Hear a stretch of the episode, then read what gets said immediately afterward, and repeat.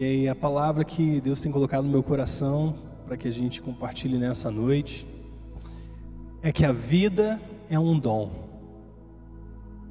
Os muitos dons que Deus deu ao mundo, à humanidade, sem dúvida nenhuma, a vida talvez seja um dos maiores. E a vida é um dos maiores presentes de Deus para nós. A alegria da vida, ela está nas pequenas coisas. Muitas vezes a gente começa a procurar propósito, começa a procurar entender as razões pelas quais nós estamos vivendo. E, e deixamos de lado, deixamos é, passar a importância dos detalhes. No acordar pela manhã, no abrir a janela do quarto, ao respirarmos o ar profundamente, deixar o sol te aquecer, ouvir e prestar atenção na beleza dos sons que estão ao nosso redor, a sua família, beijar os seus filhos, abraçar os seus pais, desfrutar desse dom maravilhoso que é a vida. E quando nós estamos em situações como essa que a gente tem vivido, nossas prioridades são realinhadas. Ou pelo menos é criada uma oportunidade para cada um de nós de refletir sobre aquelas coisas que são realmente importantes para nós. E quando nós começamos a perceber nos detalhes que estão ao nosso redor, a conclusão que eu chego é que existe uma beleza esquecida que precisa ser reencontrada. E quando nós falamos sobre isso, nós estamos falando apenas sobre um aspecto natural. Mas quando a gente traz essas coisas, a importância dos detalhes, a importância das pequenas coisas, é importante também trazermos a importância do reino de Deus sobre nós. Porque nós falamos sobre uma realidade superior que afeta uma realidade inferior. Uma realidade de Deus que se manifesta na nossa realidade natural. E perceba que para Deus não existe natural e sobrenatural. Para Deus só existe natural. Deus ele está acessando e tocando e se manifestando, seja em qualquer dimensão que nós estejamos. E para Ele tudo é natural. É interessante que Jesus frequentemente dizia: quem tem ouvidos para ouvir, ouça. E aqueles que têm olhos para ver, que vejam. E nós estamos falando sobre perceber, sobre percepção, sobre entender as coisas, perceber as coisas que estão ao nosso redor. E Jesus frequentemente, quando liberava as palavras do reino, ele dizia: Quem tem ouvidos para ouvir, que ouça. Porque no meio da, das, dos afazeres, da vida ocupada, no momento em que as nossas necessidades às vezes parecem ser as coisas mais importantes, as coisas que são mais relevantes para a nossa vida hoje, ainda assim, se nós quisermos ouvir aquilo que Jesus está falando para nós, nós vamos precisar ter ouvidos para ouvir e olhos para ver. Em Marcos capítulo 4, verso 11 ao 12, ele lhes disse: A vocês foi dado o mistério do reino de Deus, mas aos que estão fora, tudo é dito por parábolas, a fim de que, ainda que vejam, não percebam, ainda que ouçam, não entendam. De outro modo, poderiam converter-se e ser perdoados. Jesus estava dizendo que ele falava em parábolas para que as pessoas, embora estivessem ouvindo suas palavras, não pudessem captar, capturar o coração de Jesus atrás daquilo. Porque Deus decidiu esconder as coisas dos sábios, mas entregá-las aos pequeninos. E como que nós somos pequeninos? Somos pequeninos quando nós nos achegamos à presença de Deus com humildade de coração. E Jesus disse que a eles, ou seja, aos seus discípulos, foi-lhes dado o mistério do reino de Deus, ou seja, foi revelado aos pequenos. Para que nós possamos ouvir, para que nós possamos entender aquilo que está sendo dado a cada um de nós. E o reino de Deus é assim, ele é dado àquele que é humilde de coração. Embora Jesus estivesse andando por toda a terra e demonstrando uma realidade superior, ainda assim era necessário para entender a essência desse reino, era necessária a capacidade para ouvir e ver. Se você perceber como tem sido esses dias para você, para todos nós, se você atentar para esse simples fato, que nós precisamos ter ouvidos para ouvir, para perceber o que está acontecendo ao nosso redor, não apenas para ficarmos preocupados, mas perceber as coisas que são importantes da vida, perceber os mínimos detalhes, perceber aquilo que Deus está falando em meio às situações mais difíceis. Porque o Espírito Santo de Deus ele está soprando e ele está falando sobre cada um de nós. Jesus disse que as suas ovelhas ouvem a sua voz. Então, na verdade, o Espírito Santo ele está falando com cada um de nós a todos os momentos. Agora resta saber se nós estamos com os ouvidos abertos para perceber aquilo que está sendo dito. Eu quero te dizer que existe uma guerra, existe uma guerra atuando sobre os seus sentidos. E o objetivo dessa guerra é te fazer surdo, é te fazer cego para a realidade que está por trás disso.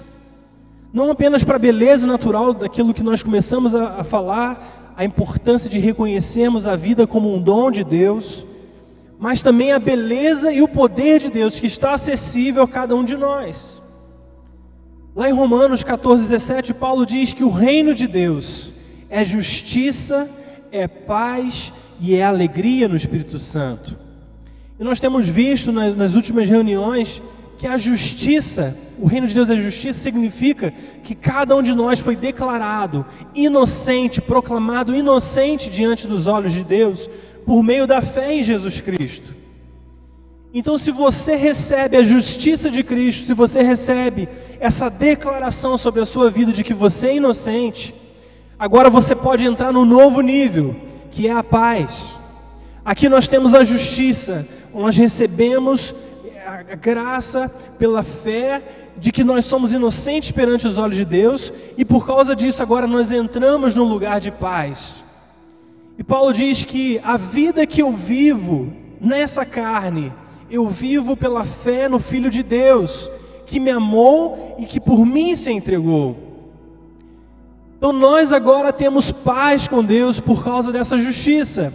Então, se você saiu da justiça, você entrou na paz, agora você pode entrar na terceira, no terceiro aspecto, que é a alegria. Porque quem tem paz com Deus tem razões de sobra para entrar na alegria, pode viver com alegria. E para cada um de nós não há outra alternativa a não ser viver pela fé. Ou nós escolhemos a fé, ou nós escolhemos a descrença. E cada um de nós pode receber a alegria que vem de Deus, que é sobrenatural. Então, a primeira coisa que eu quero deixar para você nessa noite é não se desconecte de quem Deus é. Nunca deixe os seus olhos perderem de vista aquele que está diante de você. Porque é muito fácil em momentos como esse nós nos desconectarmos da paz, da justiça, da alegria, da nossa verdadeira identidade como filhos de Deus.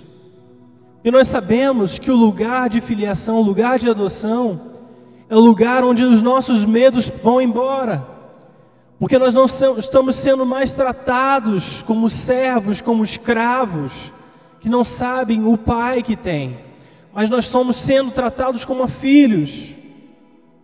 E a promessa de Deus é que Ele estaria conosco todos os dias da nossa vida até a consumação dos séculos. Ele disse: Não vos deixarei órfãos. Então existe uma, algo belo, algo tremendo, algo maravilhoso, que é a adoção em Jesus Cristo. E é muito fácil fechar os nossos olhos para a beleza que está ao nosso redor, a beleza que talvez não esteja no noticiário, a beleza que talvez não esteja nas manchetes, talvez nas discussões na internet sobre quem tem razão, sobre quem não tem razão, qual é a melhor solução a ser adotada, qual é, a, é a, o que significa as escolhas que estão sendo trazidas a cada um de nós. É muito fácil nós perdermos a nossa atenção nessas coisas, mas a realidade é que venhamos a voltar os nossos olhos para o nosso Deus e Pai, que possamos olhar para aquele que tem a solução. Eu me lembro que há muitos anos atrás, eu, ainda adolescente, eu gostava muito de sair para o jardim da minha casa e ali eu orava. Eu sempre tive esse prazer de, de orar na natureza. E enquanto estava passeando, andando, andando nas ruas, é, era algo sempre traga, trazia assim muita alegria ao meu coração. E eu me lembro que eu estava orando especificamente sobre uma situação que precisava ser transformada. E enquanto isso eu olhava para a montanha do imperador, aqueles que são daqui de Friburgo conhecem. Mas enquanto eu orava, eu percebia que o céu estava todo nublado. E em determinado momento o Espírito Santo começou a falar ao meu coração dizendo que eu deveria declarar as soluções sobre aquele problema pelo qual eu orava. Porque às vezes nós simplesmente pedimos para Deus, transferimos para Deus certas coisas, enquanto Ele já nos deu a resposta. Porque na verdade Deus confiou a nós a sua autoridade. Isso significa que nós falamos por Deus quando estamos alinhados com a sua vontade. Então Deus estava me ensinando naquele momento que eu deveria declarar aquela montanha, aquela situação de impossibilidade, que aquilo se movesse de frente a mim. E eu me lembro que o Espírito Santo começou a dizer: Eu quero que você abençoe essa situação. Eu quero que você se posicione declarando a verdade da minha palavra sobre essa situação. E enquanto eu orava, algo muito interessante aconteceu. Porque diante da minha cabeça começou a se abrir uma faixa azul no céu como se o céu estivesse sendo partido em dois. Isso me lembrava aquela história do Mar Vermelho, quando Moisés, quando Deus declara para Moisés: Eu quero que você marche, avance, fira o mar. E, e, Moisés, na autoridade que ele tinha representada por aquele cajado, ele fere as águas e as águas se partem. E ali ele pode atravessar aquela situação. Enquanto eu orava, e aquele céu começou a se partir no meio das nuvens e abrir aquela faixa azul o Senhor me lembrou disso. O Senhor me mostrou, me revelou que era da mesma forma eu deveria usar a minha autoridade que Ele tinha delegado a cada um de nós. Então, mas você só pode andar na autoridade de Deus se você não se desconectar de quem Deus é.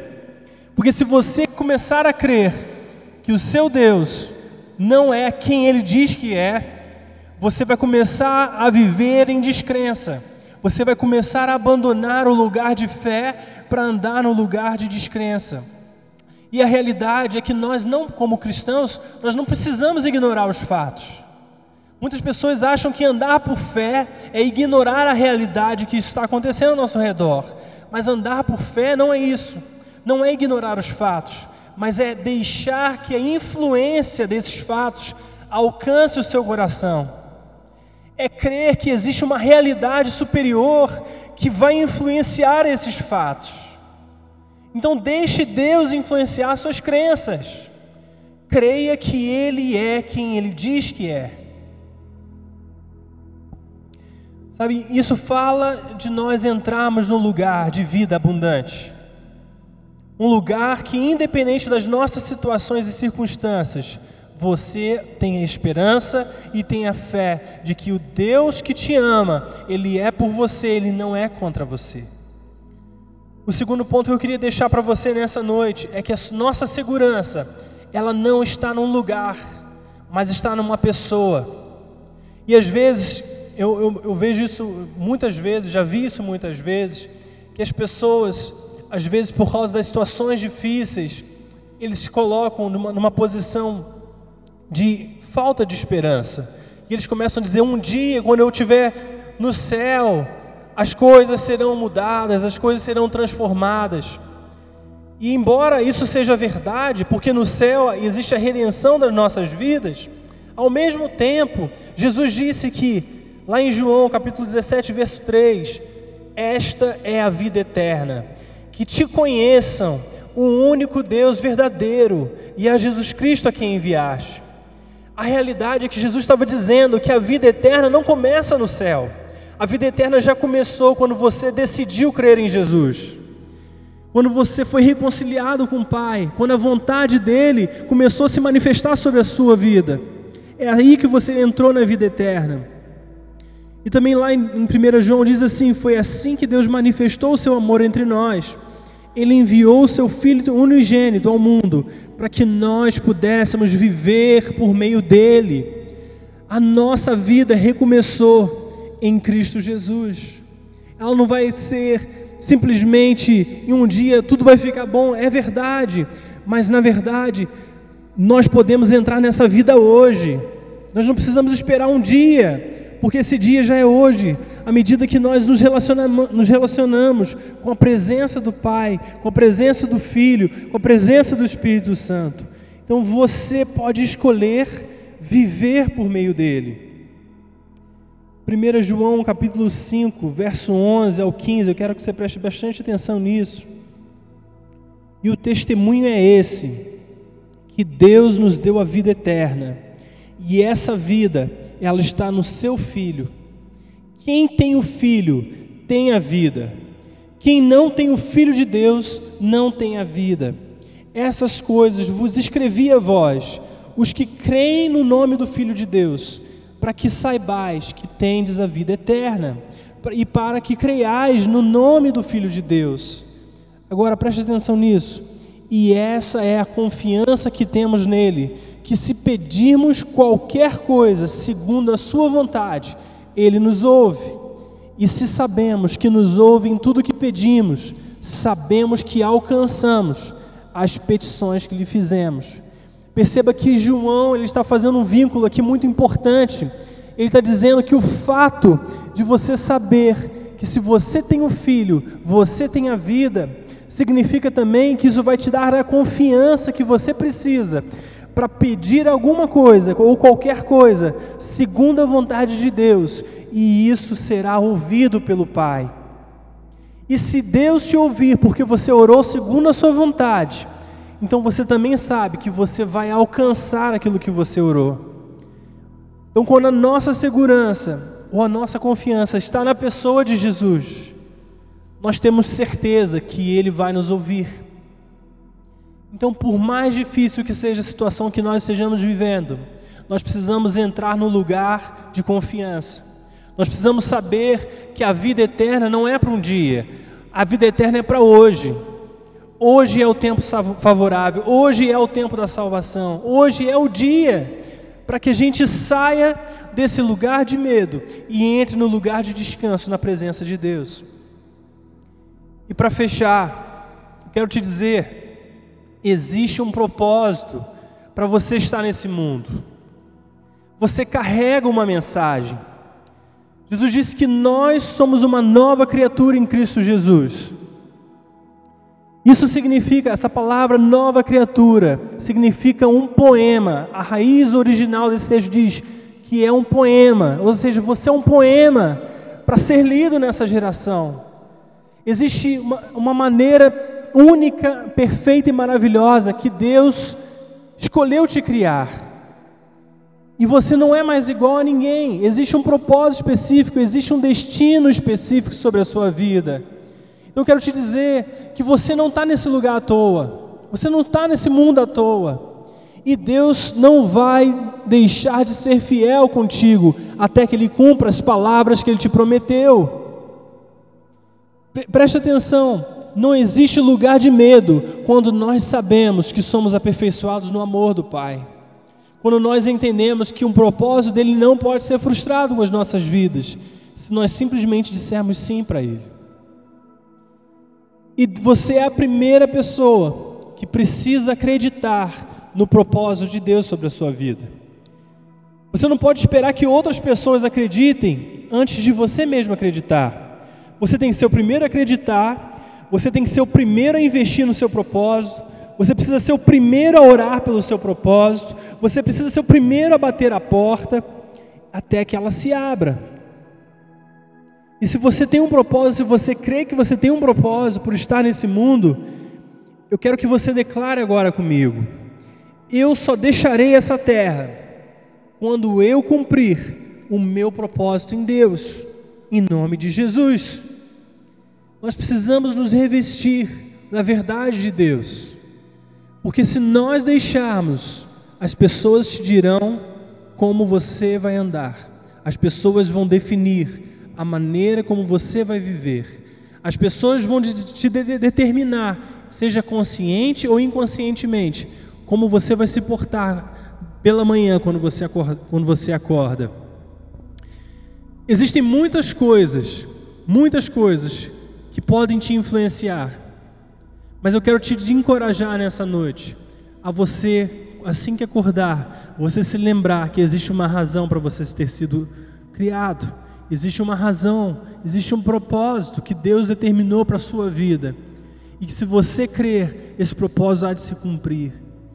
Eu quero deixar essa palavra de encorajamento que está em 1 João capítulo 4, versículo 15 ao 19, que diz: Se alguém confessa publicamente que Jesus é o Filho de Deus, Deus permanece nele e ele permanece em Deus.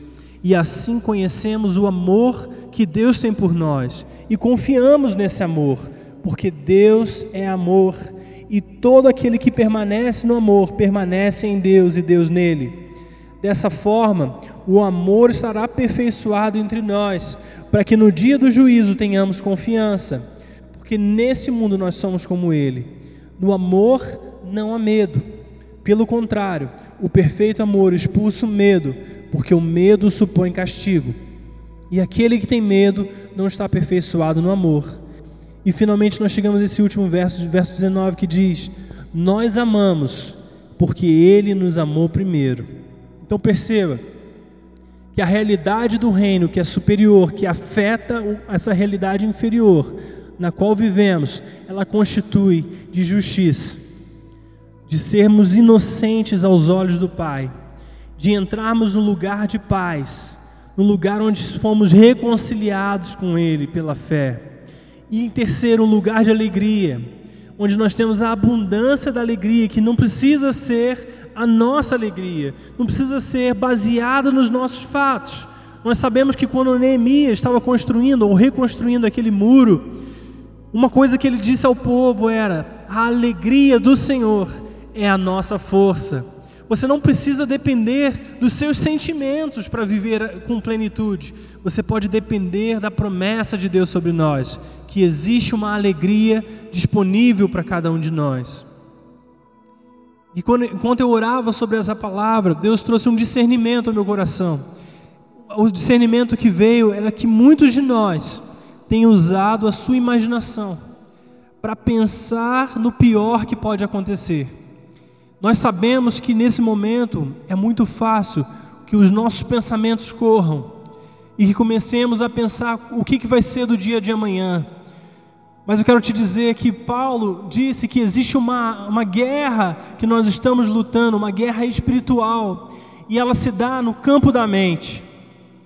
Isso significa também que existem armas poderosas em Deus para que nós sejamos vitoriosos nessa guerra.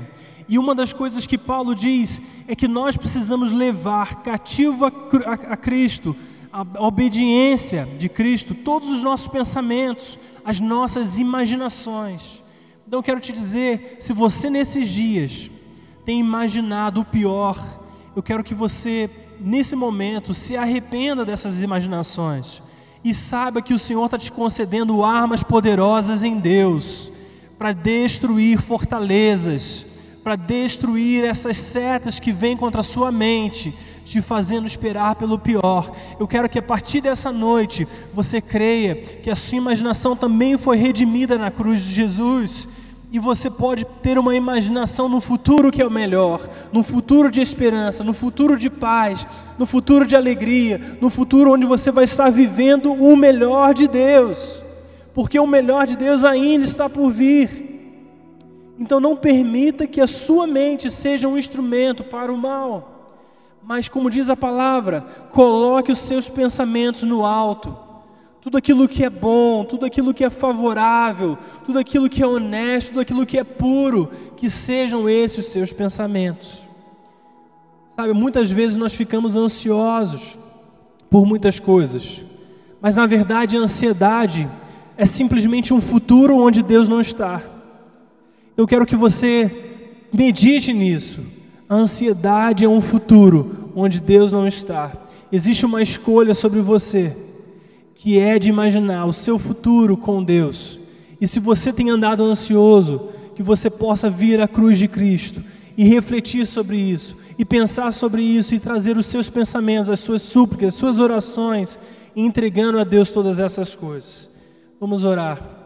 Pai, em nome de Jesus, nós queremos orar nesse momento eu quero declarar sobre aqueles que nos ouvem que há uma esperança e há um propósito do Senhor sobre cada um deles.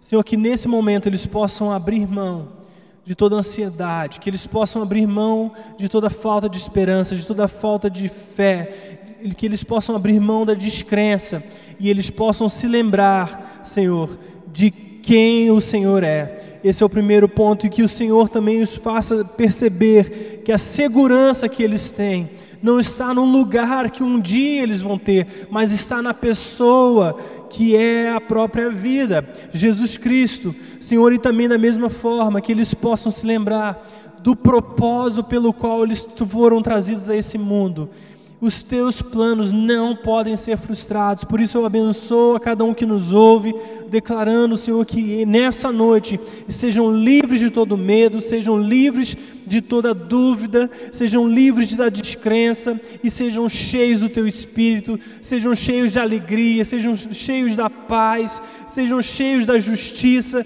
sabendo que diante dos seus olhos eles são inocentes, não pelo seu próprio mérito, mas por causa dos méritos de Jesus Cristo, que morreu na cruz e que entregou sua própria vida porque Ele nos amou primeiro. Senhor, nós queremos simplesmente nessa noite dizer: Senhor, nós vamos andar, Senhor, baseado na fé, baseado no, no Deus que vai adiante de nós, no Deus que prometeu que nunca nos deixaria, que o Senhor não nos deixaria órfãos, mas o Senhor não nos abandonaria, que o Senhor estaria conosco todos os dias da nossa vida, até a consumação dos séculos. Senhor, que dessa maneira nós possamos elevar os nossos olhos e saber que a nossa vida, ela não está nesse plano natural apenas, mas o Senhor nos colocou quando o Senhor ressuscitou daquela cruz. O Senhor nos assentou com Cristo nas regiões celestiais. Por isso a nossa vida está escondida contigo. Nós vivemos uma realidade céu para a terra, Senhor, e não terra para o céu. Por isso que seja manifesto nas nossas vidas, nas nossas famílias, na nossa sociedade, na nossa, nossa nação, no nosso mundo, Senhor, a realidade do céu. Que a realidade do céu seja feita aqui na terra, assim como é feita no céu. E nós declaramos isso, profetizamos sobre isso, a vida do Senhor Jesus se manifestando em cada lar a partir desse momento se manifestando sobre cada coração, sobre se manifestando sobre cada mente e despedaçando todo medo, despedaçando todo todo grilhão, toda amargura, todo Senhor receio de viver a vida que o Senhor tem para nós.